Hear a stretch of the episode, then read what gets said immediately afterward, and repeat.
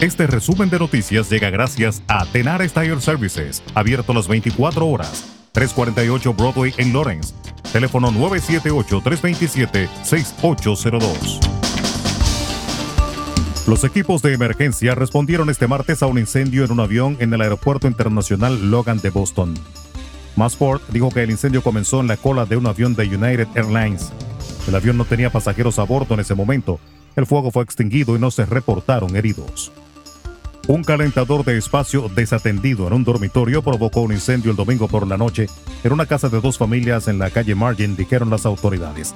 No había alarmas de humo que funcionaran en la casa y 10 personas fueron desplazadas según un comunicado conjunto emitido por la oficina del jefe de bomberos del estado a última hora de la tarde del pasado lunes. Los calefactores siempre deben conectarse directamente a un enchufe de pared, no a un cable de extensión o regleta, dijo el jefe de bomberos de Lones, Brian Moriarty. El alcalde de Lawrence, Brian de Peña, se unió a Moriarty y al jefe de bomberos, Peter Ostrowski, para ofrecer consejos de seguridad para los residentes que usan calefactores portátiles y recordarles a todos que deben asegurarse de que sus alarmas de humo y monóxido de carbono funcionen correctamente.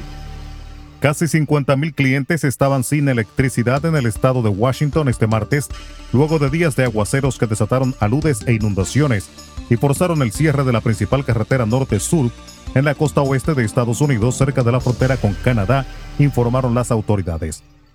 Las lluvias causadas por una enorme columna de humedad que se extiende sobre el Pacífico y hacia Washington y Oregon estaban amainando y los equipos de trabajadores consiguieron reabrir las carrileras hacia el sur de la carretera interestatal cerca de Bellingham en Washington.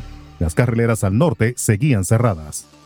Colombia empezó a exigir desde este martes el carnet de vacunación contra el COVID-19 para todos los mayores de edad que quieran asistir a eventos masivos como conciertos, ferias, restaurantes, bares o discotecas. Esta medida pretende aumentar el porcentaje de vacunados contra COVID-19 en el país, donde actualmente el 45% de la población tiene el esquema completo.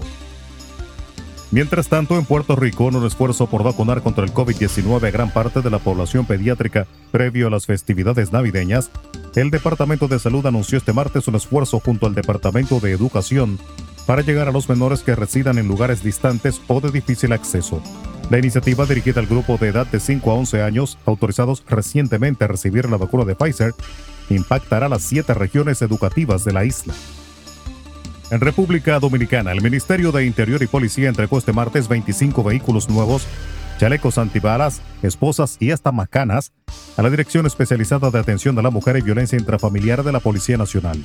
Jesús Vázquez Martínez, ministro de Interior y Policía, aseguró que una de las principales metas de su gestión es contar con un cuerpo de orden capacitado en la violencia de género con las herramientas y equipos necesarios para frenar las agresiones y los feminicidios, por lo que es prioridad cumplir con ese compromiso. El director de la Policía Nacional, Mayor General Eduardo Alberto Ten, manifestó que esperaban con ansias los vehículos que servirán para apoyar este programa que tanto necesita la mujer dominicana de la que recordó debe ser cuidada y protegida. Y la Cámara de Diputados conformó este martes la comisión especial apoderada del estudio del proyecto de ley que busca modificar las leyes 237-20 y 166-21 que establece el presupuesto general del Estado correspondiente al año en curso que contempla un aumento en los ingresos fiscales en 63.641.8 millones de pesos. Se trata de una iniciativa sometida por el Poder Ejecutivo a la Cámara de Diputados y que el Pleno del Hemiciclo la remitió a la Comisión Especial. Con el nuevo presupuesto complementario, el Estado estima que los ingresos fiscales al cierre de 2021 ascenderán a 830.007.2 millones de pesos, equivalentes al 15.6% del Producto Interno Bruto proyectado. Resumen de noticias. La verdad en acción. Jorge Auden. Conduzca seguro confiando el cuidado de sus ruedas a Tenares Tire Services, abierto las 24 horas, los 7 días de la semana. 348 Broadway en Lawrence. Al comprar gomas nuevas, recibe reparación de por vida, además de otros servicios también de por vida. Tenares Tire Services también ofrece alineación y balanceo y autodetailing. Las mejores gomas nuevas y usadas en Tenares Tire Services, con el trato afable de Brian de Peña y su equipo. Tenares Tire Services, 348 Broadway en Lawrence. Teléfono 978-327-6802.